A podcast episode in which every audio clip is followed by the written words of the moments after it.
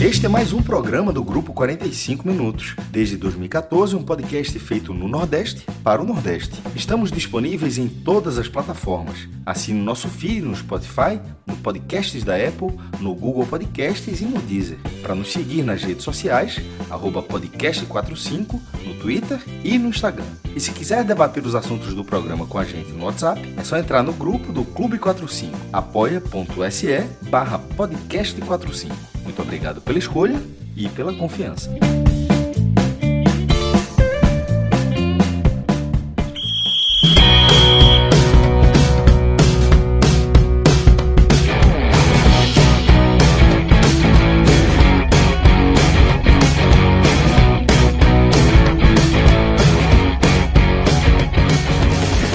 Sejam todos bem-vindos e bem-vindas a mais um telecast. Eu sou Fred Figueroa.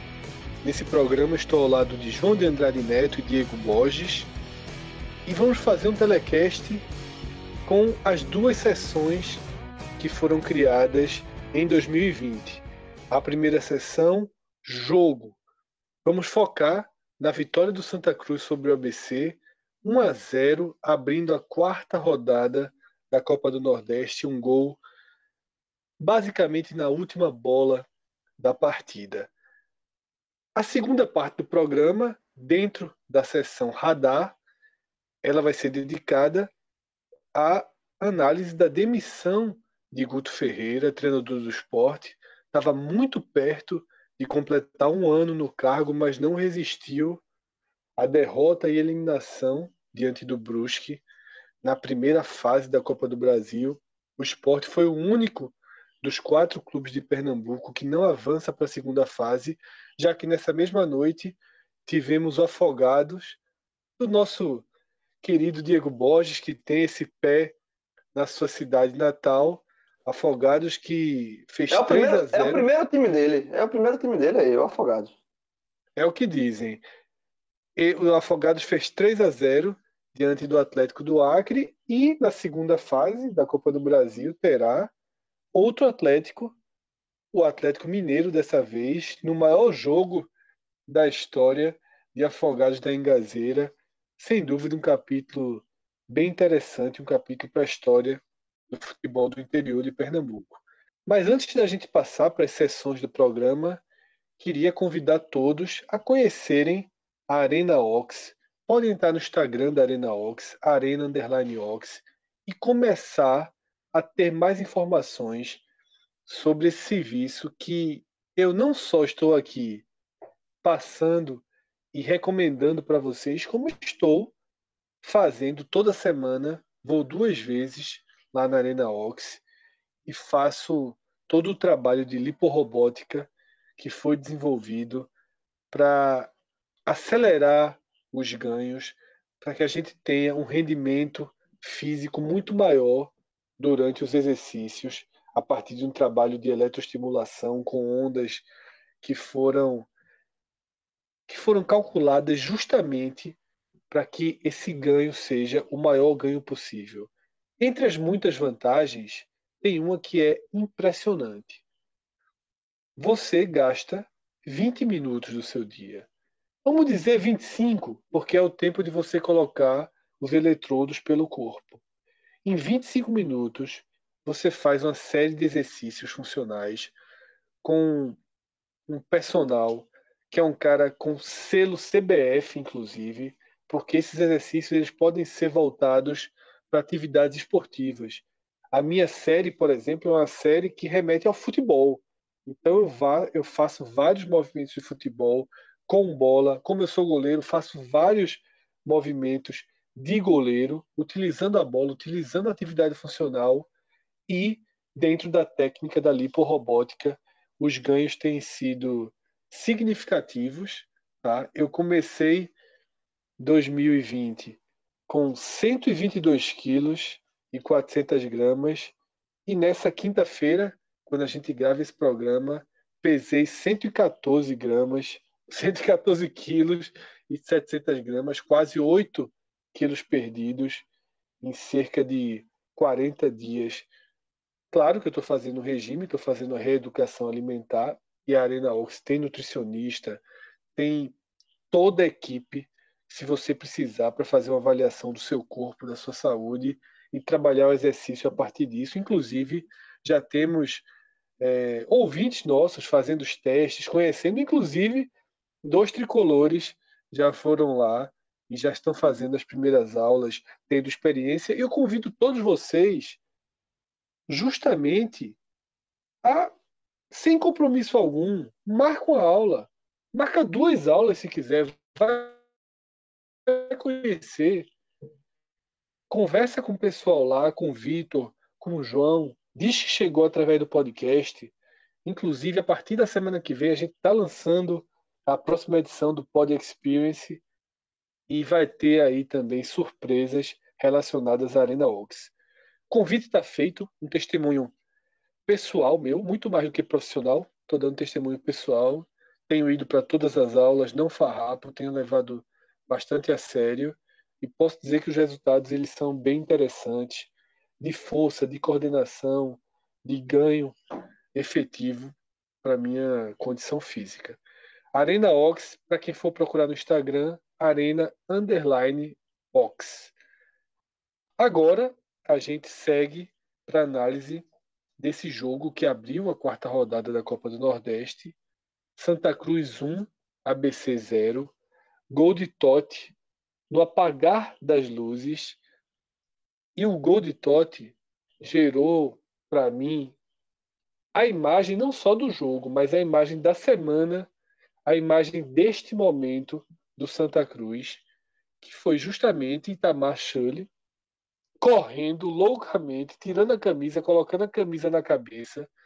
É muito raro a gente ver um treinador com esse tipo de comemoração, mas representa bem o all-in que Itamar optou por fazer essa semana, quando ele coloca quase todo o seu time titular contra o Salgueiro, deixou Bileu e Júnior no banco de reserva. Júnior nem sei mais se a gente vai poder chamar de titular, possivelmente não mas deixou Bileu e Júnior no banco de reservas e colocou praticamente sua força máxima em campo. Contra o ABC, numa competição muito mais importante, a gente viu o Santa Cruz mexido. E, ainda que o objetivo da escalação de terça-feira tenha sido apagar os incêndios, esse princípio de incêndio, agravado pelas próprias declarações de Itamar, conseguiu esse objetivo na terça mas seria cobrado caso não conseguisse a vitória na Copa do Nordeste. Na última bola do jogo, conseguiu essa vitória, para mim merecida, mas que a comemoração resume a atenção, a aposta e a vitória dupla de Itamar essa semana.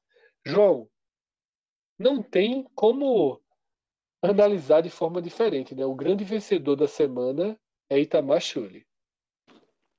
É, de fato. Se você pegar o cenário do, do Santa Cruz, é, sábado, depois do jogo contra o Fortaleza, é, e o cenário agora, é um cenário de muito mais calmaria, né? Depois do jogo do Fortaleza, o cenário era o treinador ameaçando entregar o cargo, não garantindo que, que ficaria no cargo, é, abrindo verba ali, pedindo mais uma vez contratações, toda aquele, aquela crítica que o Itamar já, fa já faz há algum tempo.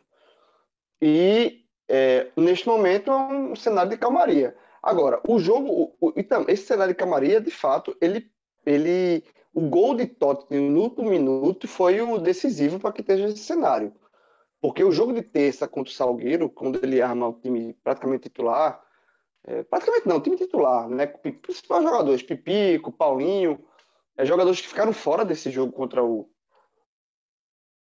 PC aquele jogo de, de, de, de terça-feira contra o Salgueiro, ele só terminou no gol de Totti.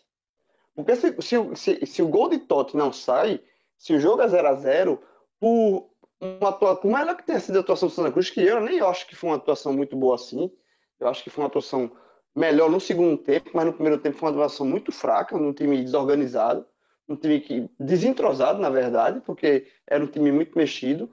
Se aquela bola de Totti não entra, Óbvio que a cobrança pela escolha de Tamar de utilizar força máxima contra o Salgueiro e um time mexido contra o ABC, ela seria cobrada. E aí você traz até a, a, a coletiva dele contra o Fortaleza vai tudo pro bolo, pro caldeirão. Só que, no final das contas, como você me falou, Fred, é, o vencedor foi Itamar. Porque é, ele consegue, o Santa Cruz consegue duas vitórias que é, tranquilizam. A primeira vitória na Copa do Nordeste foi essa contra o ABC, deixa o Santa Cruz vivo, completamente vivo na competição, até porque a gente já vem batendo isso no podcast, que os danos que o Santa Cruz sofreu na Copa do Nordeste, o Santa Cruz tinha um ponto, mas era um, é, é um ponto totalmente dentro do contexto. O Cruz teve um início de competição muito pesado, pegou Bahia, CRB fora, Fortaleza fora, e tinha um ponto, então era totalmente dentro da normalidade, e venceu o ABC. Então, Santa Cruz está, é, dos pontos possíveis, ele está ok. Entrando um pouquinho no jogo, tá? Esse jogo que deu a Itamar essa, essa tranquilidade e justificou essa comemoração toda dele é, no final do jogo. É, a, o primeiro tempo do Santa Cruz, nessa partida, foi eu, eu considero foi um primeiro tempo ruim. Eu acho que o ABC foi melhor do que o Santa Cruz no primeiro tempo, porque o ABC, por, por, todo, por mais que tenha, tenha limitações, e tem, ele era um time mais organizado em campo.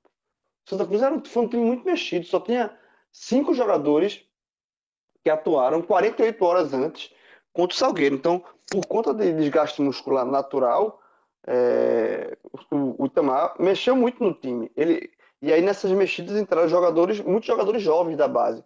Lucas Gonçalves, João Cardoso, tá? Ele, ele teve que improvisar o Júnior de lateral esquerdo. É, ele colocou o Didira na, inicialmente numa posição mais jogando mais aberta como atacante. Então ele, ele fez um salseiro por conta dos desfalques, que ele, ele mesmo produziu esses desfalques ao escalar o time principal contra o Salgueiro. E aí o primeiro tempo do Santa Cruz foi um primeiro tempo de um time perdido, um time desencontrado, um time que não conseguia criar, não conseguia for, é, para criar jogadas era muito complicado, porque o time não estava se encontrando, era um time muito mexido. E no segundo tempo, é, eu acho que aí entra. Eu, eu critiquei bastante o Itamar até agora, mas aí vem o mérito dele, que ele arrumou de fato o time no segundo tempo. Por quê? Porque ele fez o time explorar mais as jogadas de lado. Fez o time do Santa Cruz abrir mais o campo, ganhar dimensão ofensiva. Ele, ele, ele abriu mais o campo e o Santa Cruz passou a atuar mais pelos lados. E aí, com isso, o Santa Cruz ele, ele foi melhor do que o ABC no primeiro tempo. Se o ABC ter sido melhor do que o Santa no, no primeiro tempo, o, o, Santa Cruz foi melhor do que o ABC no segundo. É, mas faltava a, aquela, aquele, o definidor, já que Pipico não estava em campo. E aí, e aí, se, se termina, novamente, se termina 0 a 0 haveria crítica pela falta de definidor, porque não tinha Pipico em campo, porque Pipico jogou contra o Salgueiro, um jogo menor. E aí, o, o Santa também teve sorte, porque o ABC terminou o jogo com um jogador a menos. O Vinícius Paulista, que entrou no segundo tempo, foi a última substituição do ABC, do Francisco Liá. Ele termina sentindo uma lesão, sai de campo, o ABC termina o jogo com, um, com 10 jogadores em campo, um homem a menos, e aí o, o, o Itamar, é, sentindo o momento melhor do Santa e, e, sabendo que o ABC naquele momento tava, ia jogar somente por, por uma bola é, se defendendo, já que estava com um jogador a menos, ele tira o Bileu, coloca o Felipe Cabeleira, mais um garoto que, que fez sua estreia, e aí é, é a, a, mudança para ganhar o jogo, mérito do Itamar, e ganhou. Porque o Felipe Cabeleira jogou pouco, mas é, entrou bem na partida, fez aquele, aquela pressão no final do, do, em cima do ABC e terminou com o gol no último lance do, da partida, uma jogada, até uma jogada individual do Totti, que recebe, corta para o meio, tira o zagueiro, bate. É, eu achei até que o goleiro do, do ABC, que era uma bola defensável, o goleiro do, do ABC aceitou, mas o Santa Cruz consegue essa vitória importantíssima, deixa o Santa Cruz vivo na Copa do Nordeste, totalmente dentro do jogo, e o caldeirão que existia, se a fervura estava lá em cima sábado passado, menos de uma semana, Santa Cruz está completamente equalizado, totalmente tranquilo e vai agora para dois jogos do Campeonato Pernambucano, onde ele, ele, ele, Santa Cruz, lidera com uma rodada menos. Então, tá, tá equalizado. Então, vi, semana vitoriosa para Itamar, que correu risco. Ele jogou um all-in aí, passou muito risco, muita, passou muito perto de ser muito criticado, mas é, com duas vitórias e, e, e, a situação contornada, é, não dá mais para. As críticas ficam guardadas assim, por outros motivos, outros motivos, mas o, o Itamar sai, sai maior do que entrou na semana.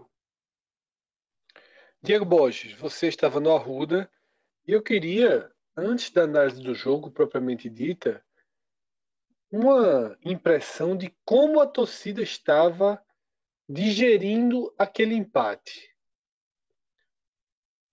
Se o gol não sai, haveria uma cobrança por Itamar? O que, é que os torcedores diziam entre eles? Estava um clima de irritação com a decisão tomada pelo treinador?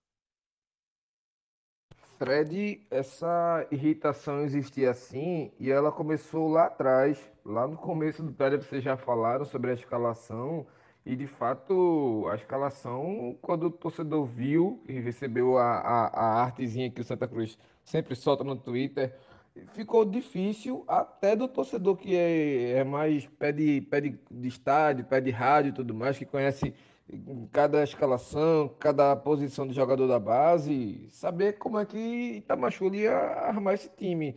Por exemplo, na lateral esquerda, a grande dúvida quem danado que ia jogar de lateral esquerda, se só tinha Totti, que se fez essa função alguma vez, foi pelo Salgueiro, e olha lá, ele que é, ponta, mas também fez muito tempo lateral direita, se ia ser o próprio João Cardoso, se ia ser o Júnior. E acabou sendo o Júnior quando ele tinha Felipe Gabriel, que já deu certo nessa função e mesmo assim não foi utilizado, enquanto o Júnior nem na função dele vinha rendendo, mas enfim, é, essa irritação na verdade já começou daí, e até usei uma palavra chamada bamburim no Twitter, que é aquele negócio, né? Joga para cima, vê quem é que dá certo, porque eu não conseguia ver pelo menos uma, uma formação, uma estrutura, pelo menos lógica nesse time, quando eu vi apenas a arte. Mas em campo, deu para ver um pouquinho essa organização, deu para ver um pouquinho como é que ia ser cada, pelo menos o pensamento dele,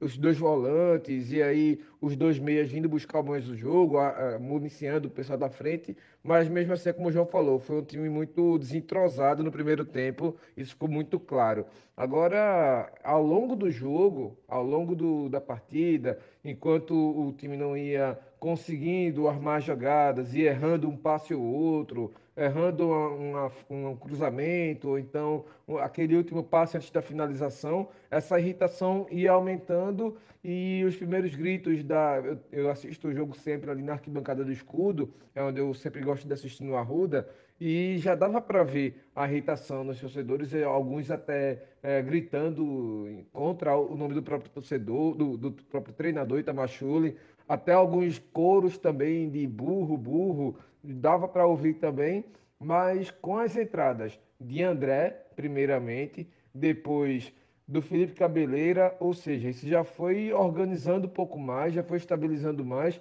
e aí o que era cobrança, até também a, a, a, ajudado também pelo desempenho do time dentro de campo, que já foi muito melhor do que foi no primeiro tempo, aí já virou incentivo, já virou aplausos, e fica, fica, fica a impressão de que se não tivesse vencido, parte iria aplaudir, parte iria vaiar. Vaiar com todo mérito, até porque o próprio Tamachule, ele cavou essa, essa situação, como vocês já falaram, desde aquela situação do, da, do pós-jogo contra o Fortaleza, se de certa forma agravou com essa escolha de o time principal no Pernambucano, quando todo mundo fazendo a pulpa pela Copa do Nordeste, mas mesmo assim ele apostou no, no Pernambucano até para dar uma amenizada maior e precisava confirmar agora contra o ABC e confirmou certo, só que por linhas tortas. Ele conseguiu não só a diminuir esse ritmo, pelo menos esse, essas cobranças sobre ele, como também confirmou essa tranquilidade de colocar o time de volta à disputa, pelo menos da Copa do Nordeste por enquanto. Agora o Santa vai ter três, quatro jogos, um deles é o esporte, é um clássico, é um jogo imprevisível, dá para dizer assim, até por conta da fase do esporte também, mas também são três times agora que estão abaixo dele no nível nacional. Então, é, dá para dizer que o Santa Cruz volta a disputa da Copa do Nordeste, mesmo tendo apostado em garotos, mas que esses garotos acabaram resolvendo, acabaram dando pelo menos o esperado retorno que se esperava deles. O, o, tanto o João Cardoso, que foi muito criticado também, de certa forma, pela torcida em alguns momentos, a torcida também faltou paciência às vezes, mas também tem que se entender que o jogador está fazendo a estreia dele justamente no sistema em que o Santa Cruz jamais tinha jogado até aqui nesse ano. Então, uh, Didira mais aberto, Jeremias do outro lado, Michael Félix fazendo também a, a situação de pivô, ou seja, o João, o João Cardoso tem que municiar esses três, fazer pelo menos um giro entre eles também, participar mais gente da área, e no que coube a ele, pelo menos deu para ver que ele fez um trabalho interessante, ou seja, são peças que já vão dando opção e aí, se o Santa Cruz for jogar já na próxima semana, ou se a CBF vai mudar, a FPF vai mudar, enfim, mas já ficam à disposição e, para mim, é, são situações interessantes para que Itamachule possa ou repetir essa escalação ou fazer mais uma mescla, mas pelo menos dar mais cancha a esses meninos, porque eles vão ser mais cobrados lá na frente. E quanto mais ritmo de jogo, minutagem eles tiverem nesse, nesse começo de temporada, vai ser melhor para eles também. Então, só para a gente ajustar a parte matemática da situação do Santa Cruz na Copa do Nordeste, com essa vitória e fundamentalmente esse gol de Totti no finalzinho, que foi o primeiro do Santa na competição, o tricolor ele ganha as posições do CSA e do Ceará. Hoje é o sexto colocado. Claro que todos do seu grupo ainda vão jogar. E Ele pode voltar para lanterna. Pode, todos vão jogar em casa. Né? O que é um agravante, porque todo mundo já está se acostumando, as rodadas da Copa do Nordeste são assim. Em algumas rodadas o grupo A joga em casa, em outras o grupo B joga em casa, e a quarta e quinta são rodadas em que o grupo B joga em casa o grupo do Santa, o grupo do Náutico. Como o João já tocou nesse programa, já nos podcasts que a gente analisa a Copa do Nordeste, toda segunda-feira a gente está trazendo esse apanhado, foi destacado que o dano real do Santa Cruz não existia. O Santa Cruz tem nesse momento os pontos que eram condizentes com a sua tabela.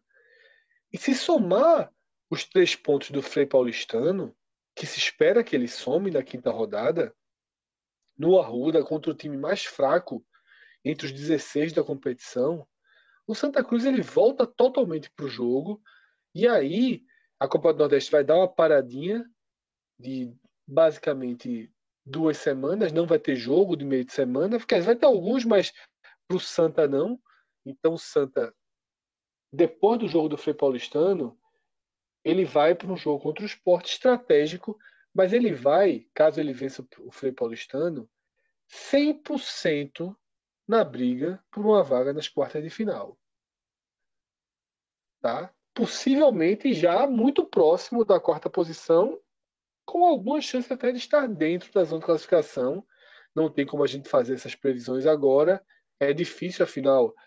A Imperatriz tem quatro pontos, América tem quatro pontos, Náutico quatro pontos. Então, uma vitória desses clubes nos dois jogos já dariam essa condição de ficarem na frente do Santa, mas vamos ver o que, é que acontece, porque não é só mandar a partida em casa que é um prenúncio de vitória. Existem do outro lado equipes fortes como Bahia, como, como Fortaleza, que são os principais clubes do Nordeste nessa temporada, nesse nesse momento. Mas o Santa já enfrentou os dois.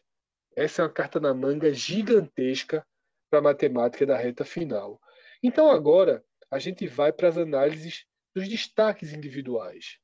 Eu vou começar por você, Diego, porque você inclusive já entrou em alguns jogadores, sobretudo os meninos da base que foram acionados e corresponderam. Eu queria a tua avaliação de quem deixa uma impressão positiva nessa partida. Pode montar um pódio, pode montar os três destaques. Quem você sublinha, quem você coloca a estrelinha do lado pela atuação nessa noite? Eu vou fazer um pódio como se fosse de estocar, mas na verdade seria mais um pódio de judô, digamos assim. Se tu falar que, se tu falar que pode estocar até o quinto, a turma já desmentiu a gente aqui. Isso, Não, isso, é, é, isso, é, ser... isso é pódio de estocar dos anos 80, porra. porque vão ser três jogadores na terceira posição, que aí eu vou botar o André e João Cardoso em terceiro. Segundo, Jeremias, porque é um jogador que também é muito cobrado e ele foi fundamental para esse segundo tempo do Santa, mesmo que ele tenha errado em alguns passes, em chutes, em algumas decisões, mas o jogo inteiro do segundo tempo rodou em cima dele também. Ele foi uma peça que caiu pela esquerda, caiu pela direita, rodou o jogo inteiro. Um jogador que foi fundamental para esse jogo, mesmo ele errando. E primeiro Totti, pelo menos pelo que ele fez, teve de redenção, como tu, tu bem falou, João no jogo lá contra o Salgueiro, começou ali o erro em cima dele todo, que, como a gente já debateu também naquele telecast daquele jogo, ali foi que desmoronou qualquer estratégia, qualquer possibilidade do Santa administrar o jogo contra o Salgueiro. Ele já teve uma melhora no segundo tempo, mas hoje jogo, entrou 100% na partida, uh, tanto defensivamente, não apoiou tanto assim como foram nos outros jogos, mas no segundo tempo ele tomou essa responsabilidade de, de armar as jogadas, entrar muito pela linha de fundo, e aí a jogada que ele marcou o gol foi uma jogada de muita coragem dele, a bola ia quase saindo, ele conseguiu segurar, passou do marcador, levou para a linha de dentro de, da área e bateu cruzado. Foi um gol bonito, mas assim, é, a atuação dele foi coroada com um gol, mas também no conjunto todo ele também foi um destaque e para mim esses são sons positivos. Vai logo negativo direto? Vamos ouvir os positivos de João. Se João, Debreia, que é que calma, você... Debreia, jovem. é. Debreia. Calma. Vamos Teus lá. melhores, João. Vamos lá, vamos lá. Os, os melhores eu vou começar por Totti, porque de fato foi o melhor em campo, foi o, foi o responsável pela vitória, direta. Até porque o gol é, não foi um gol fortuito dele. Não foi uma bola, um gol que sobrou para ele e ele fez. Ele, ele construiu a jogada do gol. Então ele tem o mérito da jogada do gol. É, e fora isso, como o Diego falou, é, ele não foi o melhor em campo, ele já teria uma nota alta pela atuação dele em campo, principalmente no segundo tempo. Ele apoiou muito, ele, ele foi um jogador muito útil e o, ao apoiar, é, ele segurou aquele lado, de lado, aquele lado esquerdo de, do, do, do, do, ABC, né? Porque é, na hora que você ataca, você segura os, os, os, você inibe que o ataque, o ABC tem esse lado positivo, esse lado forte. É, ele vai ao ataque porque ele sabe que na, tem um lateral passando nas costas o tempo todo. Então, o Totti foi é, teve uma atuação boa, mas foi coroada de fato e aí até turbinada com gol. E é interessante porque é, esse, esse, essa vitória do Santa ela foi uma vitória importantíssima na Copa do Nordeste, mas com pequenas vitórias paralelas. Uma é essa, é você recuperar um jogador como Totti, é, que sido, foi muito vaiado no jogo contra o Salgueiro, ele errou no, no gol do Salgueiro, foi perseguido pela torcida o jogo inteiro, mas logo 48 horas depois já dessa volta por cima, então você recupera um jogador que nesse elenco do Santa, que é um elenco é, mais, mais é, simples, mais humilde, o Santa não tem aporte financeiro para fazer grandes contratações, o Totti é um jogador muito útil, muito importante, sabe? Então você não pode perder um jogador como esse por causa de um erro. Então foi bom porque recuperou o Totti. É, eu gostei também do Dani Moraes na zaga, é um, foi um zagueiro que a experiência do Dani Moraes para esse tipo de partida, o monte de garoto foi muito importante. O espírito de liderança, ele inclusive chegou, teve até uma chance de gol na frente no segundo tempo, ele finalizou. É, gostei do Dani Moraes pela, pela liderança dele em campo e, e para um, um, time tão jovem, a presença do Dani Moraes ali foi muito importante. E aí, é, aí eu vou fazer mais ou menos parecido com o Diego, mas dos garotos, né? Porque eu acho que muito desse, desculpa, muito desse, desse misto de aplausos e vaias que Diego contou aí da torcida do segundo tempo, esses aplausos veio, vieram muito pela, pela, pelo apoio, pelo abraço aos garotos. É, o João Cardoso fez uma partida interessante, não que tivesse, não, não foi nada excepcional, mas é, ele tentou cumprir o papel que ele coube, e foi o papel de ser o homem de, de armação de jogadas. Ele sentiu, errou alguns passos, errou algumas viradas, mas é normal um garoto que, é, inclusive, vinha de lesão, né? Ele foi um dos destaques na Copa São Paulo, mas vinha de lesão, então teve um, um primeiro teste como titular aprovado. A gente pode dizer que foi aprovado. É um jogador que pode ser usado, utilizado outras vezes. E, e, além desse, o André, o volante que entrou no segundo tempo, deu uma melhor consistência na, na marcação no lugar do Lucas Gonçalves. Foi bem melhor nesse, nessa, nessa função de contenção.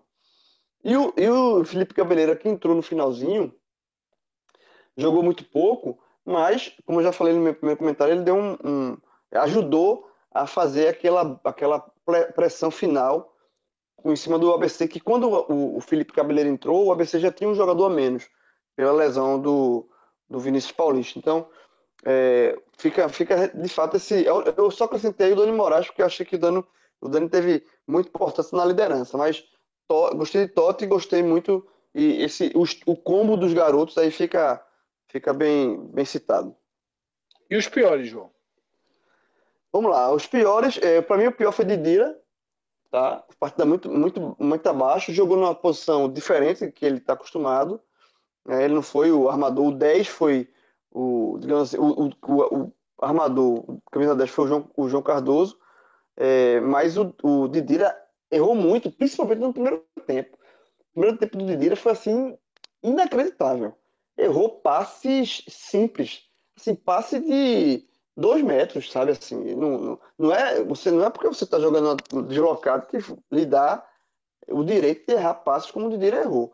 E, e, mesmo no segundo tempo, quando o time cresceu, ele também ficou abaixo. Eu acho que o Didira fez uma partida muito fraca, muito aquém do que pode, é, do que é a carta que ele tem. Ele foi é, principal, uma das principais contratações do Santa. Na verdade, ainda falta o Didira ter uma, uma atuação no Santa que justifique toda essa essa, essa empolgação na contratação dele.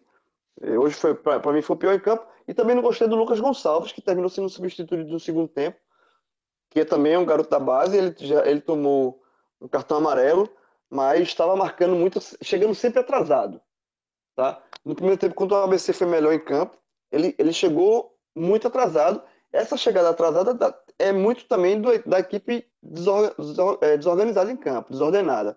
Mas o Lucas Gonçalves foi muito foi abaixo, tanto é que terminou sendo substituído. E o André, que entrou no lugar dele, melhorou. Então, a, a entrada de André e a boa atuação, a atuação mais segura de André, botou uma lupa na atuação fraca de, do Lucas Gonçalves. Então, para mim, os piores foram Didira e Lucas Gonçalves. Um muito experiente e um garoto também. Diego Borges, agora sim, estava ansioso aí para escolher os piores. Chegou sua vez. Assino embaixo. Assino embaixo e só para pontuar que Lucas Gonçalves no, no gol anulado do ABC, o gol de Jailson, ele que não acompanha o meia que vai construir a jogada que abre na direita para Jailson fazer o gol. Então ficou bem claro, como o João falou bem, é quando o André entra e se destaca tanto assim no jogo, fica ainda mais evidente o quanto o Lucas Gonçalves uh, foi muito nocivo para o Santa no jogo de hoje. Agora, eu só ia incluir só mais um nome, que é o lateral esquerdo, lateral direito Júnior, que hoje jogou na esquerda.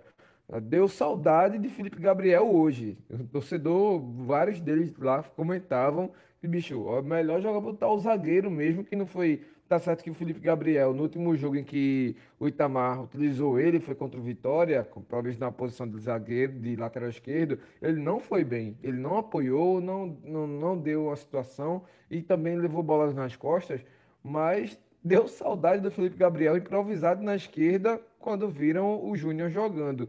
Tá certo que ele tentou, se esforçou, tudo mais, mas mesmo assim, Júnior é, parece para mim ser aquela contratação do ano em que fica bem claro assim, tipo, não, esse aqui é na cota dos erros de contratações que dificilmente vai render alguma coisa para o Santa Cruz. Já não estava rendendo na direita, né? Vamos combinar é. que ele já, já não estava rendendo na posição dele. Ele foi escalado. O Itamar até na coletiva explicou a opção pelo Júnior na, no improvisado, porque ele já jogou assim ano passado no CRB, fez algumas partidas no CRB e tal, em outros clubes também, no próprio Paraná Clube. Mas concordo contigo, Diego. Assim, se fosse para ter um terceiro nome dos piores, seria Júnior, mas assim, tá virando voto fácil, né? Tem, jogador, tem, todo time tem um voto fácil. Ronaldo no esporte, voto fácil, pior. no Náutico, Lombardi, voto fácil pior. No Santa Cruz, essa, essa cartinha aí, esse, esse, essa casinha aí de voto fácil para pior, Júnior tá, tá pegando essa camisa aí e não tá largando, não. Porque quantos e quantos telecasts do Santa Cruz que a gente gravou aqui e ele entra sempre no rol dos piores. É, há um desconto mínimo porque ele estava improvisado dessa vez, mas de fato, você não está rendendo na direita, na esquerda que não rendeu mesmo. Por isso que na abertura do programa, quando eu citei que contra o Salgueiro dois titulares ficaram de fora, Bileu e Júnior, eu meio que coloquei aspas em Júnior, né? Porque dificilmente essa condição de titular vai permanecer por tudo que foi falado aqui. Então, de agora nesse momento do programa, a gente fecha a análise sobre Santa Cruz 1, ABC 0 Convido o torcedor de Santa Cruz que chegou até aqui a acompanhar nossa programação, tá? No domingo a gente vai ter um telecast que vai passar pelo que aconteceu em Caruaru, Central e Santa Cruz. Na segunda-feira, o nosso podcast Raiz passa limpo a Copa do Nordeste, tá? Deve entrar também em Copa do Brasil, mas a Copa do Nordeste certamente nós vamos passar limpo porque o Santa fez a parte dele, mas tem sete adversários pela frente e quanto menos vitórias do grupo B, melhor para o Santa Cruz. Na segunda-feira a gente vai é, colocar os pontos nos is para traçarmos o cenário de como a Copa do Nordeste fica, chegando em sua metade. É importante dizer isso, tá? Com esse jogo, Santa Cruz já alcançou a metade da Copa do Nordeste, 50% do caminho está percorrido. Agora, antes da gente virar para a sessão radar, a sessão que vai entrar no tema demissão de Guto Ferreira e prováveis substitutos no esporte, queria reforçar o nosso novo código de desconto, que é o código de desconto no Beleléu, tá? um código que garante o adicional de batata para você. O que é essa promoção? O que é essa vantagem que nós estamos dando, nós estamos dando para os nossos ouvintes? Você vai ao Beleléu, o Beleléu tem três unidades, duas delas no Recife, em Boa Viagem, em Pina, né, fica ali entre os dois bairros, e em Casa Forte. Na Paraíba, tem também Beleléu e João Pessoa, e nas três unidades a promoção é a mesma. De segunda a sexta-feira, você compra qualquer sanduíche, tem hambúrgueres espetaculares, você compra qualquer um, independentemente de comprar bebida ou não, comprou o sanduíche, se disser que é ouvinte do podcast, se apresentar a imagem que está no nosso Twitter, está no nosso Instagram, você ganha na hora o adicional de batata. E o adicional de batata, eu tive lá na quinta-feira passada, fazendo uma semana hoje, justamente para testar, para conhecer a promoção. E o adicional de batata é muito, muito legal. Isso é um desconto de quase 30% no valor final. Se você jogar na mesa, se você calcular quanto você pagaria por esse adicional, dependendo, claro, do sanduíche que você pedir. Tem jovem, batata frita. Todo mundo gosta de batata frita, jovem. Sanduíche tem, você pode escolher. Às um vezes sanduíche... mais do que do sanduíche. Exatamente. O sanduíche tem sanduíche que você pode escolher. Tem vários tipos de sanduíche. Você escolhe um sanduíche ao, ao você escolhe o sanduíche ao que melhor lhe apetece. Você mais, você mais é, se identifica com o sanduíche, digamos assim. Mas batata frita é universal. Todo mundo gosta de batata frita. Então, essa promoção do Beleléu, que, um, que você ganha um adicionado de batata, meu irmão, é uma na roda. Até porque tem coisas assim que combinam um com o outro. Tipo, é, sanduíche, o trio, sanduíche, hambúrguer, refrigerante e batata frita. É se, você, é se você trocar qualquer um desses aí por outra coisa, tipo refrigerante com suco, é, é, é, hambúrguer com suco, tem gente que até toma, mas o clássico é refrigerante, hambúrguer e batata frita. Então, do trio, você já ter um, uma vértice aí desse trio é, de graça, no, no, no combo do podcast, pelo amor de Deus, mão, mão na roda, vale demais. E, repito, batata frita é universal, meu amigo. Todo mundo gosta de batata frita, não tem isso não. E a do Beleléu de altíssima qualidade. Aliás, tudo lá é de muita qualidade e irei outras vezes, já conhecia, já tinha pedido em casa, já tinha ido lá no Beleléu de Casa Forte, fui mais uma vez, só que eu segui a dica de Lucas Leozzi e comi o raio que o esparta, que é o sanduíche principal da casa, o hambúrguer principal da casa, que ele vem com uma cobertura de queijo, que é uma coisa impressionante. Esse sanduíche, o modo de preparo, o modo de organização dele no prato é tão especial que sequer ele é vendido por delivery. Você tem que ir lá provar. Eu fiz isso e quando eu for de novo, vou nele de novo. Vai demorar um pouquinho para eu provar um novo sanduíche. Eu já, já, com, já conhecia o sanduíche que tem uma, um molho de cupim sensacional. Eu sou um cara que gosta muito de cupim. Eles chamam lá de uma cama de cupim em cima do hambúrguer. Tinha comido duas vezes e agora já fui para a primeira vez no Raio que o Esparta e na próxima vez que for ao Beleléu irei novamente porque aprovei demais a escolha e recomendo também para vocês. Então é isso, tá? Desconto especial para os nossos ouvintes, para os nossos seguidores no Beleléu de Casa Forte, no Beleléu de Boa Viagem e no Beleléu de João Pessoa de segunda a sexta-feira, tá? Vale da promoção de segunda a sexta-feira. Agora a gente chega no segundo bloco do programa, a sessão radar, que é uma sessão que a gente criou nessa temporada justamente para tratar de assuntos que não sejam os jogos de futebol que a gente acompanha mais de perto. E nessa mesma noite, enquanto o Santa lutava para construir sua vitória, o esporte confirmou oficialmente a demissão de Guto Ferreira, muito perto de completar um ano à frente do clube. Tava uma semana. Faltava uma, uma, semana, semana. para é, completar o ano. E num, e num roteiro muito próximo ao que levou a contratação dele, que foi a queda de Milton Cruz, com a eliminação para Tom Bense e a derrota no clássico três, quatro dias depois contra Santa Cruz. O roteiro era o mesmo. Perdeu do Brusque, fora de casa, eliminado da Copa do Brasil, um rombo financeiro enorme, até porque a chave se abriu completamente. Se o Sport tivesse tirado o Brusque, o Sport teria Remo em casa na segunda rodada e na terceira rodada ou Brasil de Pelotas ou Manaus, já que o Curitiba, que era o outro cabeça de chave desse grupo da tabela, o Curitiba também foi eliminado, perdeu para o Manaus por 1 a 0 não conte um prejuízo de 1,03 milhão. O prejuízo é muito maior porque você tem que contar essas três fases em que o esporte seria favorito pleno, favorito absoluto.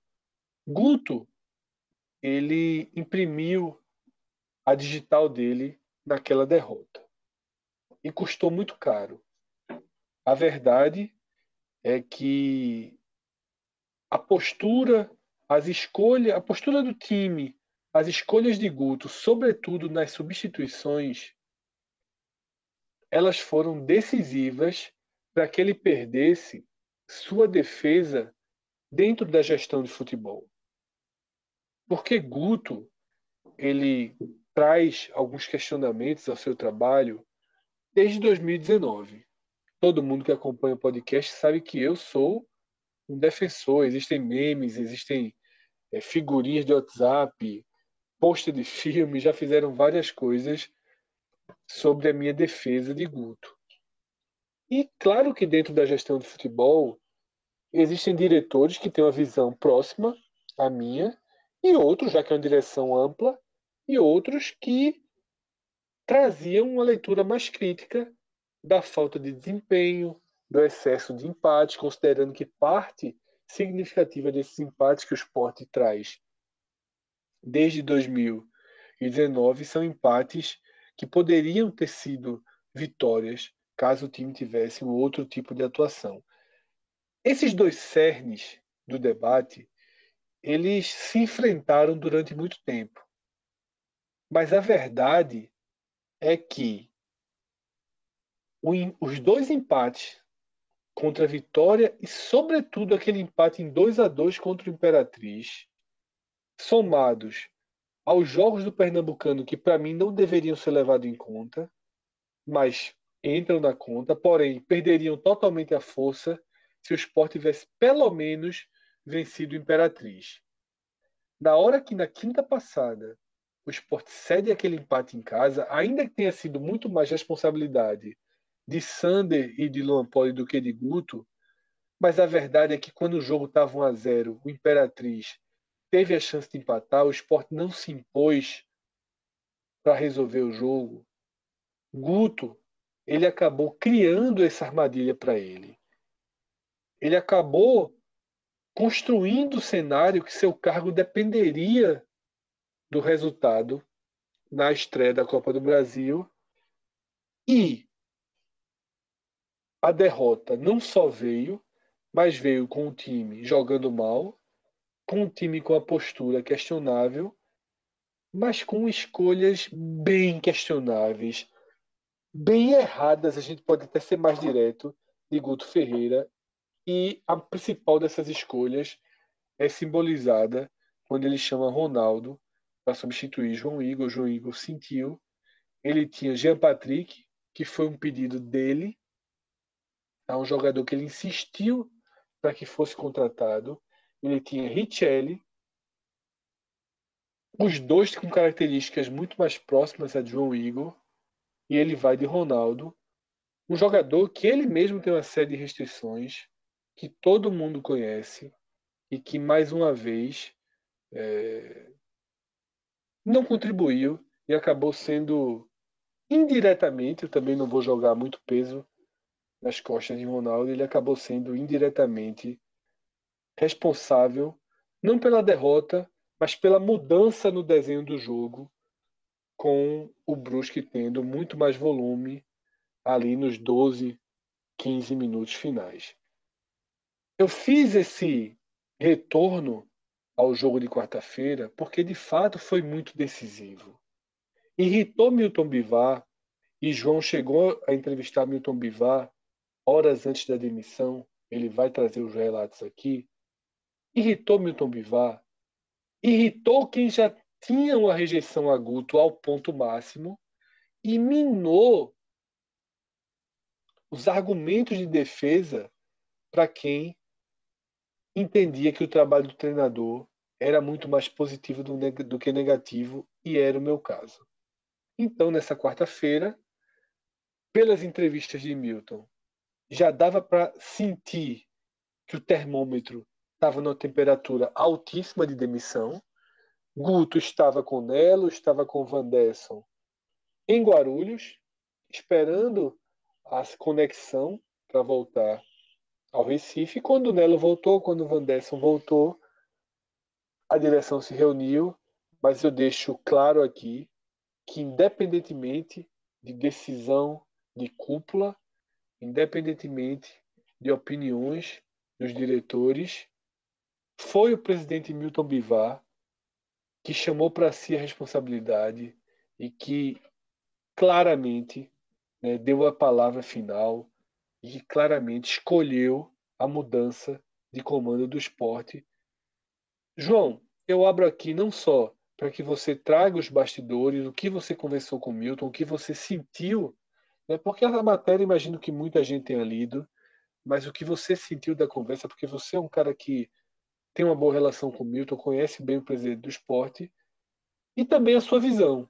Se você acha que a demissão ela é merecida e se a hora de, da demissão foi na hora certa. Bora lá. Então, primeiro, é, o lado da apuração, da informação, né?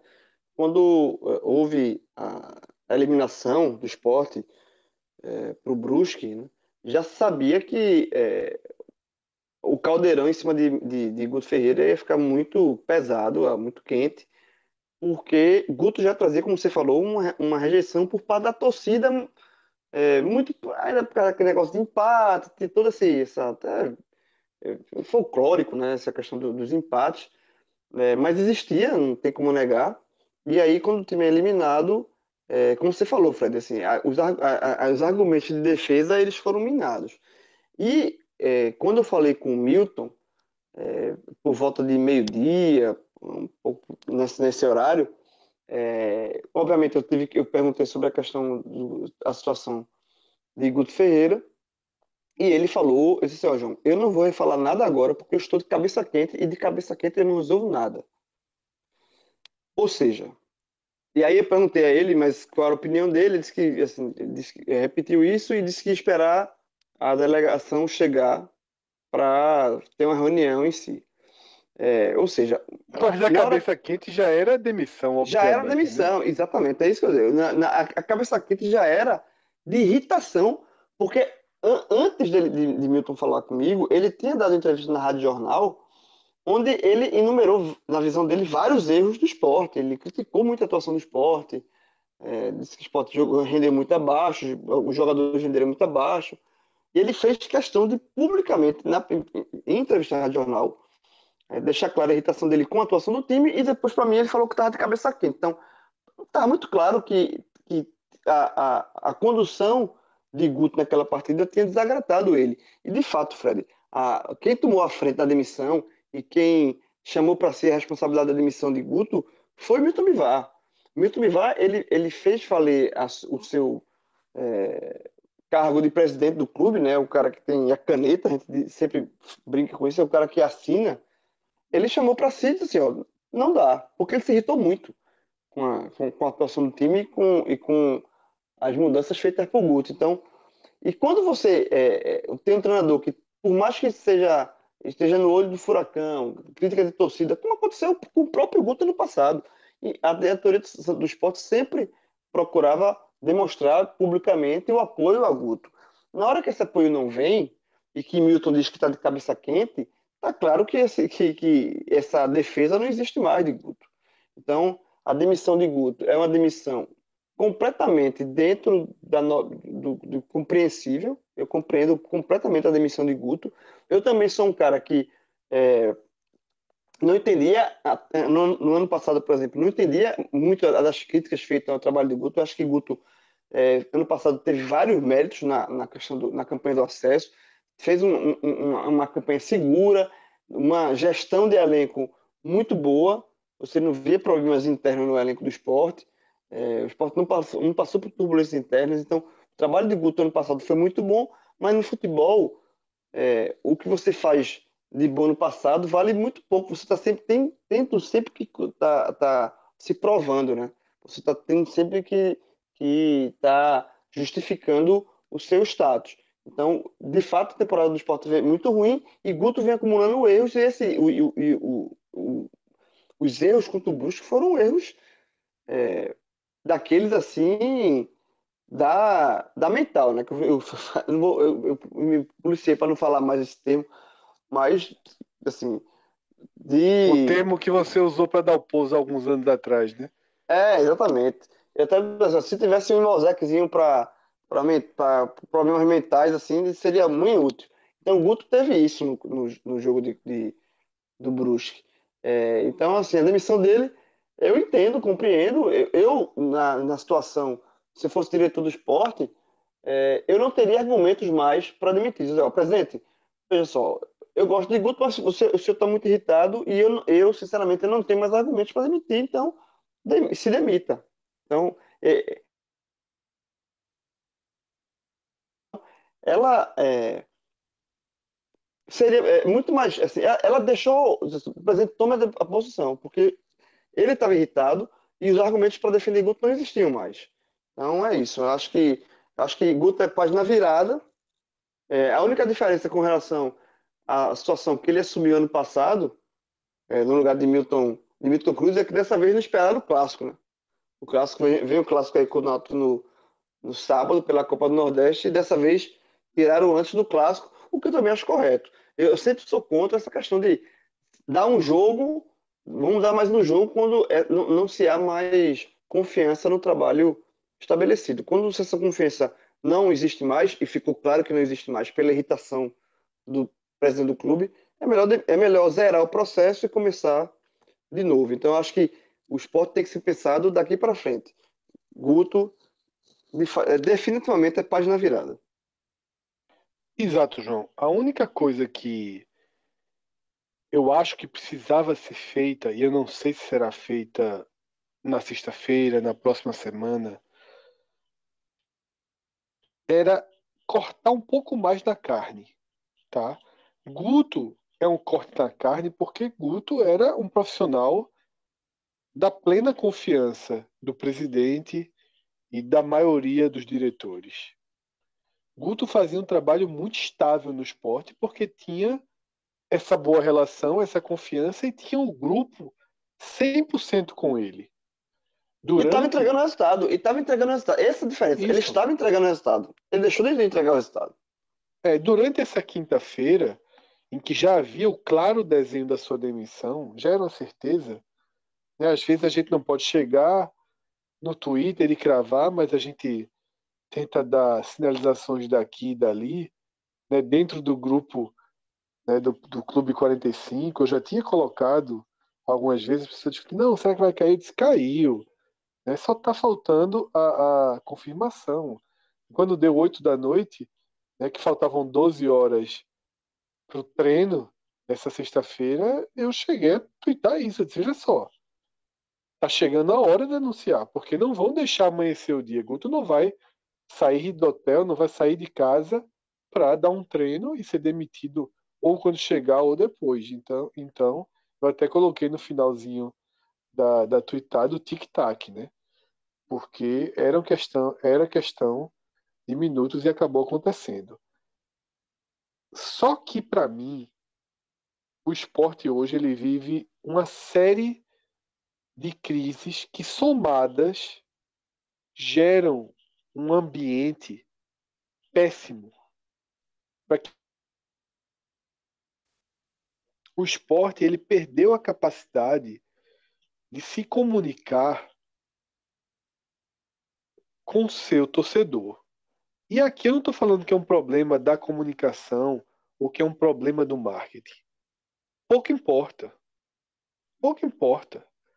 Não tem mágica que marketing ou que comunicação possam fazer nesse momento para resgatar a torcida. E essa torcida já sinalizou que também não está disposta a fazer um movimento de redenção um movimento de abraçar o clube independentemente das coisas que essa torcida discorda. E para mim é muito necessário que a direção do clube ela se mostre mais inconformada com o que está acontecendo, mais incomodada e também faça reconhecimento de erros, demonstrando atitude. Tá? Eu sei que existem contratos amarrados, eu sei que financeiramente o que eu vou falar não se recomenda e é preciso enaltecer que a maior virtude dessa, dessa gestão é a responsabilidade financeira. Não há o que dizer sobre isso, tá? O esporte vem sendo gerido nesses últimos 12 meses com plena responsabilidade financeira, mas existe o lado da responsabilidade financeira e o lado da construção de imagem e de relação. Sem esse lado, a conta a conta da responsabilidade financeira não vai fechar, porque o clube ele não é capaz de fazer com que uma boa campanha de sócios funcione. O esporte conseguiu, acho que mil e poucos sócios, dois mil sócios no máximo, com uma campanha que dá 50% de desconto. Os jogos não vão ter público, a camisa não vende, nada funciona. E eu só vejo agora uma chance de reconstruir essas pontes, que é Milton Bivar, que foi eleito quase que por aclamação, indo um pouco mais para a linha de frente, tomando atitudes, e a partir daí quem sabe a torcida enxergue uma porta aberta para mudança. Tomar atitudes, nesse caso para mim, é dar uma mudada no perfil do elenco. A gente sabe, João, Diego, todo mundo que está escutando, que tem alguns jogadores do elenco do esporte que não vão ser utilizados na Série A. Pelo simples fato de que eles não demonstram ter, ou se já tiveram, não tem mais essa capacidade. Não é imaginável, não é minimamente plausível que o esporte vá para a Série A com Raul Prata, com Kleberson, com Ronaldo, possivelmente com Marcão, que é um cara que perdeu completamente. É, que na verdade só teve um bom momento em sua carreira, que foi quando veio do esporte. Ele estava na terceira divisão, o esporte tirou ele para uma reta final de desespero, ele acabou funcionando. E caiu, né? E caiu, mas não caiu na conta dele. De fato, desde que ele e Jair formaram o meio de campo, o esporte se tornou um time que, se você for fazer a classificação, acho que seria 12, 11, porque aquele esporte de Milton Mendes, com todos os seus problemas na reta final, queira ou não, teve um desempenho é, satisfatório. Mas, e aí completando a lista, tá? eu acho Jean Patrick, por exemplo, pedido de Guto Ferreira, um jogador sem perfil nenhum para a Série A. Outros nomes poderiam ser citados, mas aí eu acho que merecem jogar mais. Eu não vou condenar aqui Evandro, não vou condenar aqui Ian, não vou condenar aqui Betinho, que mal jogou.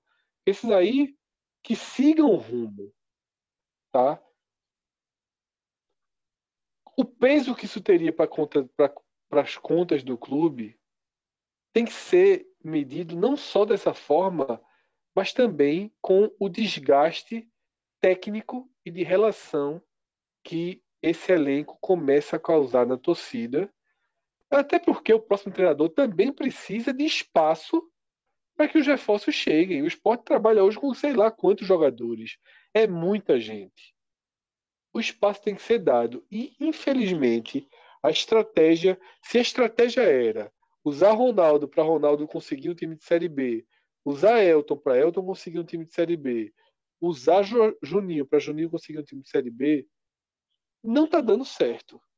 Tá? Então, ou acelera essas negociações, ou começa de fato a dispensar. E também mexeria, sabe, na direção, sabe, no poder.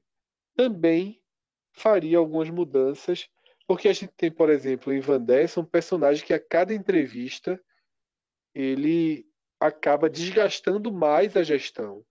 Milton Bivar, ele é muito mais forte sem Van Desson do que com Van Desson. Milton Bivar tem muito menos rejeição sozinho do que ao lado de Van Desson. Então, eu acho que ele tem que começar a ser é, um pouco mais atento ao todo. É, eu sei que existe amizade, eu sei que existe confiança, sabe? Eu sei que como eu falei, tanto que eu estou usando a expressão cortar na carne. Eu não estou usando a expressão se livrar de peso, jogar fora, nada disso. Cortar na carne. Eu sei que talvez não seja o que ele quer, mas está se perdendo muito em relação com torcida. Tá muito, muito, muito, muito. Não pode voltar para a lógica de Arnaldo Barros de nós contra eles, de nós somos o certo, quem está de fora está errado. E aí nós vamos nos blindar, nós somos um grupo, esse grupo dos dinossauros, que eles, quando vêm sentir essa onda, né, que os dinos, isso não existe. Tá? Isso não existe. O esporte é muito maior e precisa ter um diálogo muito melhor com todos os setores e, e claramente existe um problema de diálogo e esse problema de diálogo passa também por esses por esses diretores, né, que acabam sendo simbolizados na imagem de Van que eu tenho, nem tenho nada muito contra Van.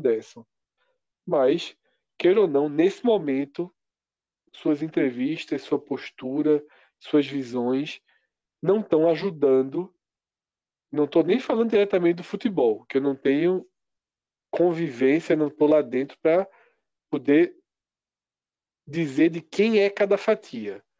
Mas em relacionamento com torcida, em construção de imagem do clube, é muito é muito desgastante. Então, para mim, demitir o treinador e iniciar uma mudança é a primeira parte desse processo. Já existe uma outra parte naturalmente em curso, e a partir daqui, esse programa corre o risco de estar envelhecido dependendo da hora que você estiver escutando, que é em relação ao nome do substituto. A gente está gravando nesse momento, eu acho que são mais de duas da manhã, né? pouco depois de duas da manhã, da sexta-feira. Já havia informações de que Jair Ventura estava 99%, de que Jair Ventura estava quase certo, até de que Jair Ventura estava certo. As últimas conversas, apurações que eu tive por volta de meia-noite, não confirmavam isso. Tá? E as apurações anteriores sequer colocavam Jair Ventura como o primeiro da lista. O primeiro da lista, sobretudo pelo presidente que tem comandado esse processo, é Daniel Paulista.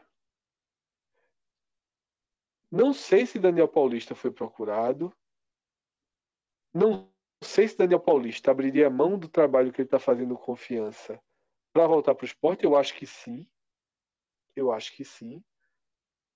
Mas vamos ver, e para mim é isso que vai decidir quem será o novo treinador. Até que ponto Milton resolveu chamar para si, até que ponto ele só chamou para si a demissão e na questão do substituto, ele fará como vinham sendo feitas as decisões numa coisa mais colegiada. João, na tua visão, o esporte deve caminhar para o retorno de Daniel, homem de confiança total, foi jogador de Milton, inclusive, ou deve ir para outra linha, sendo que Jair Ventura é o nome principal dessa outra linha. Isso ele é. Ele é o plano B. Ele não é o plano C, D, ele é o plano B. Qual linha você acha que o esporte deveria adotar nesse momento? E se você acha de bom tamanho os dois nomes, ou pelo menos um dos dois nomes? Bom, Fred, vamos lá. É, primeiro, de novo, vamos de informação primeiro. Né? É, a, quando eu soube dos dois nomes, e, de fato, a informação que me, que me chegou aqui, o, o nome do, do, Daniel Paulista é o de preferencial de Milton Bivar. E aí, se o esporte fechar com o Daniel Paulista, de fato, é uma aposta pessoal do Milton Bivar, que vai, mais uma vez, fazer valer o seu pulso de presidente, seu cargo de presidente, para é, bancar uma contratação como bancou a demissão. É, eu entrei em contato com Daniel Paulista já é, mais de 11 da noite, é, eu estava trabalhando no jogo do Santa, e, e, depois que o jogo do Santa terminou, entre a entrevista coletiva de Tamachule, eu comecei a, a apurar, é, e aí eu entrei em contato com o Daniel Paulista, que me falou que é, não foi procurado oficialmente por ninguém,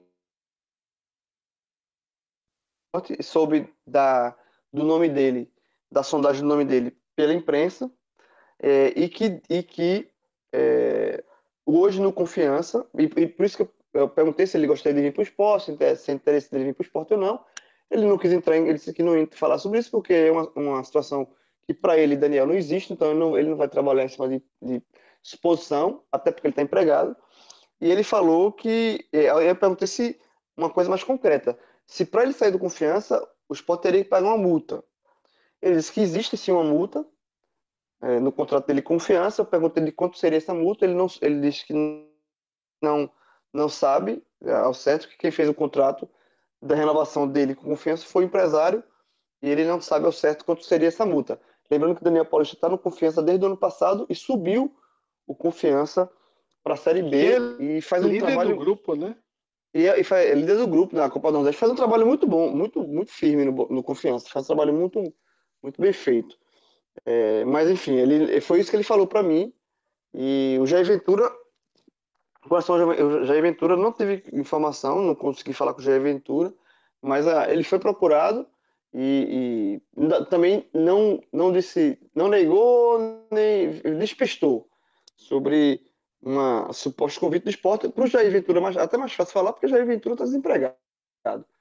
Então, se perguntar para ele se ele tem desde 2018, esporte, que... desde 2018. É, totalmente, exatamente. Então, se, se você perguntar para ele se ele quer vir para o esporte, ele vai dizer que óbvio que quer, porque ele quer se reinserir no mercado. E aí, vai, e aí entra a minha opinião.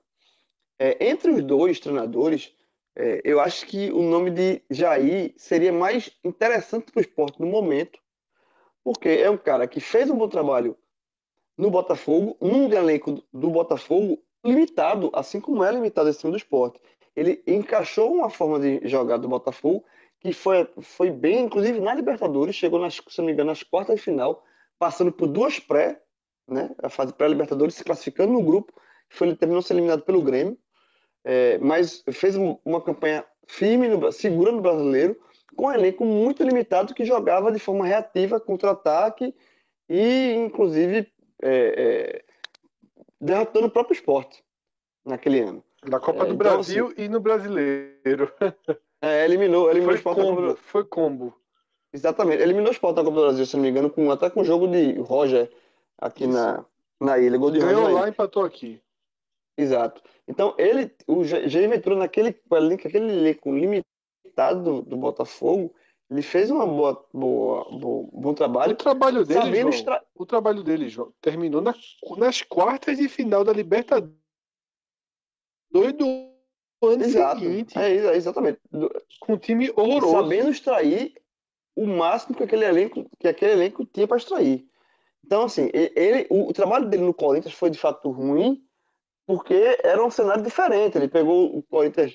Santos e Corinthians. Foi muito mal. Exatamente. É, e no Corinthians ele pegou o trabalho pela metade, enfim. E desde então ele está parado. É, mas eu acho que para o perfil que o esporte precisa nesse momento, eu acho que o Jair Ventura é um, é um nome mais paulista. É, é um cara que não é novo no esporte. Sabe assim, já, já foi treinador do esporte outras vezes, já é, sempre está naquele, aquele, para ser bombeiro, para evitar o, o, rebaixamento, conseguiu, mas também em outros anos não, mais na frente não conseguiu. É, seria um ciclo vicioso de uma coisa que o esporte precisa oxigenar. Tá? Eu acho que trazer o Daniel Paulista já, já você traria já um ranço do Daniel Paulista. Porque na hora que ele trabalhou no esporte tantas vezes, já se cria, a própria torcida já cria, já sabe os pontos positivos do Daniel e já sabe os negativos, já sabe já que se cria um ranço. Então eu acho que nesse momento trazer para como eu falei, quando eu falei na questão da demissão de Guto. Eu acho que tá na hora, saiu o Guto, página virada, tá hora, na hora de passar a regra e começar do zero, começar do zero não, mas começar um novo trabalho. E trazer Daniel não é começar um novo trabalho, é você trazer já ranços antigos. E os a torcida do esporte já tem ranço, como você falou, Fred, da, com a diretoria, já tem ranço com o Vandesso, já tem ranço com o Guto. Então, manter essa, isso, essa, essa aura de, de negatividade nesse momento é tudo que o esporte não precisa. O esporte precisa de respirar novos ares. E eu acho que o Jair Ventura é um, é um bom técnico. Eu considero um bom técnico. Sabe? O trabalho que ele fez no Botafogo foi excelente. Então, não é, ele não fez. Eu não acredito, quero acreditar que aquele trabalho foi um, um, um cometa, uma, um, um, raio que caiu. Uma, não, foi um trabalho longo no Botafogo. Num perfil, repito, no cenário de elenco parecido com o elenco do esporte, que é um elenco que tem dificuldades e que vai ser reforçado, mas não, é, sabe que o esporte não tem com muito dinheiro para trazer na bala da, na bala da agulha para trazer um grande, é, é, grandes reforços. Até porque agora perdeu esse dinheiro da Copa, na Copa do Brasil. Então vai ser elenco, pé no chão, mais limitado, e já isso tem esse perfil. Então, entre os dois nomes, sem dúvida nenhuma, eu ficaria com o Jair Ventura mais fácil. Nada contra o Daniel Paulista, não. Repito, o trabalho do Daniel Paulista no, no, no Confiança é excelente. Mas eu acho que para esse momento, eu não sei, nem, nem seria tão bom para Daniel Paulista, na verdade. Eu acho que ele, Daniel, para a carreira dele, fazer um trabalho estável no série, na, na, no confiança e conseguir fazer um trabalho, uma série B boa com confiança, dá ele um norte. Voltar para o esporte é voltar para velhas, pra uma, uma, uma, casa já conhecida, sabe assim? Eu, eu, sinceramente, eu acho que se encaixa melhor Jair Ventura muito mais do que Daniel Paulista. João, eu concordo com você. É, inclusive, sua argumentação sobre Botafogo, Corinthians e Santos já dispensa a minha. Eu ia falar justamente isso. Vi alguns torcedores do esporte usando Corinthians e Santos de parâmetro. Não é o parâmetro. Não tem nada a ver. Absolutamente nada a ver. De fato, Jair Ventura, ele, com as passagens por Corinthians e Santos, ele deixou claro que não tem o perfil, ou que não está pronto, ou que não tem variação suficiente para comandar equipes de ponta que vão fazer um campeonato de ponta que tem um investimento de ponta. Mas o parâmetro de Jair Ventura para o esporte é o Botafogo e esse vale demais. E não para pensar que ele vai pegar o esporte e vai deixar o esporte na Libertadores como ele fez com o Botafogo. Mágica, o cara não vai fazer sempre, não. Mas eu acho que ele tem condições de replicar no esporte parte do que ele fez no Botafogo e fazer com que o time seja competitivo para tentar evitar o rebaixamento. Ser 16 lugar para o esporte em 2020 é o mesmo que ir para a Libertadores. Se o esporte for 16, o esporte vai comemorar muito. Pode ter certeza que o torcedor do esporte vai comemorar mais do que o último time que conseguia a vaga para Libertadores, porque o grau de dificuldade é enorme e o trailer que a gente está vivendo em 2020 já é preocupante. O único ponto que eu vou acrescentar, discordando um pouco de João, é, é que assim, essa questão de Daniel no confiança, do que seria bom para ele ou não, se o confiança fosse dois ou três tijolinhos acima, enquanto clube, enquanto poder de investimento para a Série B, aí eu sou da linha de que ele deveria ficar. Mas o confiança não é o CRB, por exemplo. Se ele tivesse fazendo esse mesmo trabalho, tudo que ele fez no confiança, se o CRB tivesse na Série C, se ele tivesse colocado na B, se ele tivesse com o CRB em primeiro lugar, eu até diria que era melhor para ele seguir e fechar o trabalho. Eu até diria isso.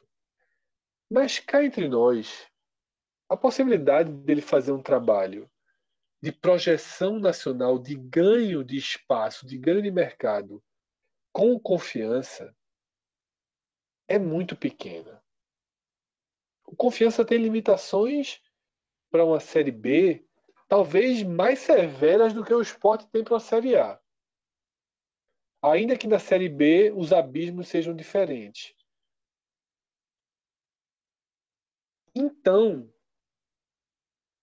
com a oportunidade de vir para o esporte, com o presidente sendo 100% da sua confiança, com algum lastro, e sendo uma versão mais experiente, eu acho que se tudo der errado, se ele vier para o esporte for um colapso e em dois meses ele for demitido, o que ele fez no confiança já é suficiente para que ele ganhe chance em times do porte do confiança, ABC, América de Natal, desse porte, Brasil, Caxias, um time desse porte, Remo, Paysandu,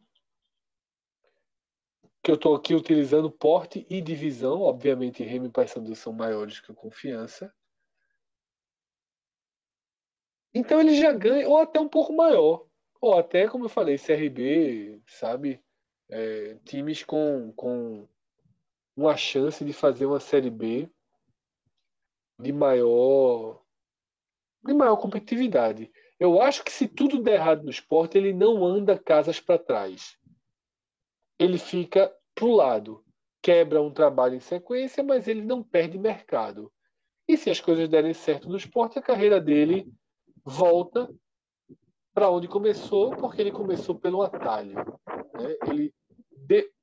foi razoável no atalho, né? tomou decisões erradas, né? forçou um pouco sua permanência, pagou caro por isso, se queimou, foi reconstruindo Boa, deu muito errado no Boa, mas no confiança acertou. Então é isso. Dessa forma, as cartas estão na mesa. Não vamos falar em outros nomes, porque. Fred, só, só mais um ponto rapidinho sobre de, a diferença de Ventura e, e, Daniel. Eu acho que, por exemplo, a, a, pesa a favor de, de Ventura, talvez, inclusive, uma, uma motivação maior. Porque imagina o cara que teve o status que ele chegou, foi, foi bater no Corinthians, foi bater no Santos, times da top do Brasil e tá, há mais, e tá há mais de um ano parado. Então, esse cara, se o esporte fechar com o Jair Ventura, ele vem babando para voltar ao mercado. João, foi até, bom, foi até bom você ter não ter deixado de fechar o programa, porque tinha mais um ponto para acrescentar que eu tinha esquecido. Ventura sinalizou positivamente fechar com o esporte antes de Guto. Por isso que a direção tem uma confiança de que fecharia com ele sem maiores problemas, porque se no ano de Série B ele já tinha demonstrado interesse, diminuído o salário, já estava se adequando para assumir o esporte, essa direção, numa, no raciocínio lógico, prevê que ele vai aceitar. Né? Afinal, o esporte está na Série A. Queira ou não, você está indo para a Série A, é uma vitrine que ajuda muito a trazer treinador, muito. Qualquer treinador que o esporte queira que esteja desempregado, né, tirando os que tinham a patamar salarial de 400, 300, 500, 600 mil, 1 milhão, né, como Cuca, Filipão, Mano Menezes, então não vamos nem citar esse patamar, mas do patamar de Guto Ferreira para baixo, do patamar de Jair Ventura para baixo, é vitrine, meu velho. É vitrine. O cara abre mão de um pouquinho de dinheiro para voltar grande. Vem babando. Aventura, vem é, babando. vem babando. Então, assim, por isso que existe essa confiança. E aí, João, eu não sei o que aconteceu, nem você sabe, nem ninguém sabe, para que, nesse momento, tenham mais sinalizações de que houve um contato feito com o Jair do que com o Daniel. Não sei se diretores isoladamente procuraram Jair para ver se fecha e chegar ao presidente e dizer, ó, oh, presidente, eu sei que você quer Daniel, mas aqui tá certo, viu? Jair, a gente já sondou, topa, tá fechado, o salário é esse. Pode ser que seja isso. Né? Pode ser que a, direção já tenha preparado o presidente o cenário pronto. Ó, oh, presidente, a palavra agora é só sua palavra sua assinatura. Se você quiser já ir, o preço é esse, tá fechado, a gente confia, blá blá blá blá blá. Mas vamos esperar as cenas do próximo capítulo, porque é, o bom e velho futebol mais animado do Brasil, ele sempre tem reviravoltas, então vamos devagar, não precisamos tentar colocar o carro na frente dos bois. João, grande abraço, valeu. Diego, Valeu a força, madrugada dentro, a gente trabalhando forte na nossa programação. Falando aqui para o torcedor do esporte, assim como eu deixei o recado para o torcedor do Santa. Sábado, todos sabem, ao final do clássico, tem o telecast para a gente esmiuçar o clássico. Segunda-feira tem o raio-x da Copa do Nordeste. E se por acaso o esporte fechar o treinador nessa sexta-feira, Vamos dar um jeito de ter um telecast radar no ar para analisar o nome, seja Aventura, seja Daniel, para a gente poder acrescentar alguma coisa a esse debate aqui, se bem que a gente já pôs na mesa nossas visões sobre os dois treinadores, tá? E quando o João concorda, João, é porque o negócio tá certo, tá certo. Então tá é isso. É só, é só o presidente assinar. Exatamente. Alguém da diretoria vai mandar esse pedaço telecast. Então, presidente, deu merda aí. Tem um negócio aí, João e Fred concordaram, então toda vez que João e Fred concordam.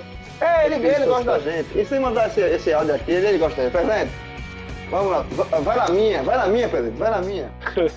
presidente, cuidado com esse homem. Grande abraço a todos. Até a próxima. Tchau, tchau.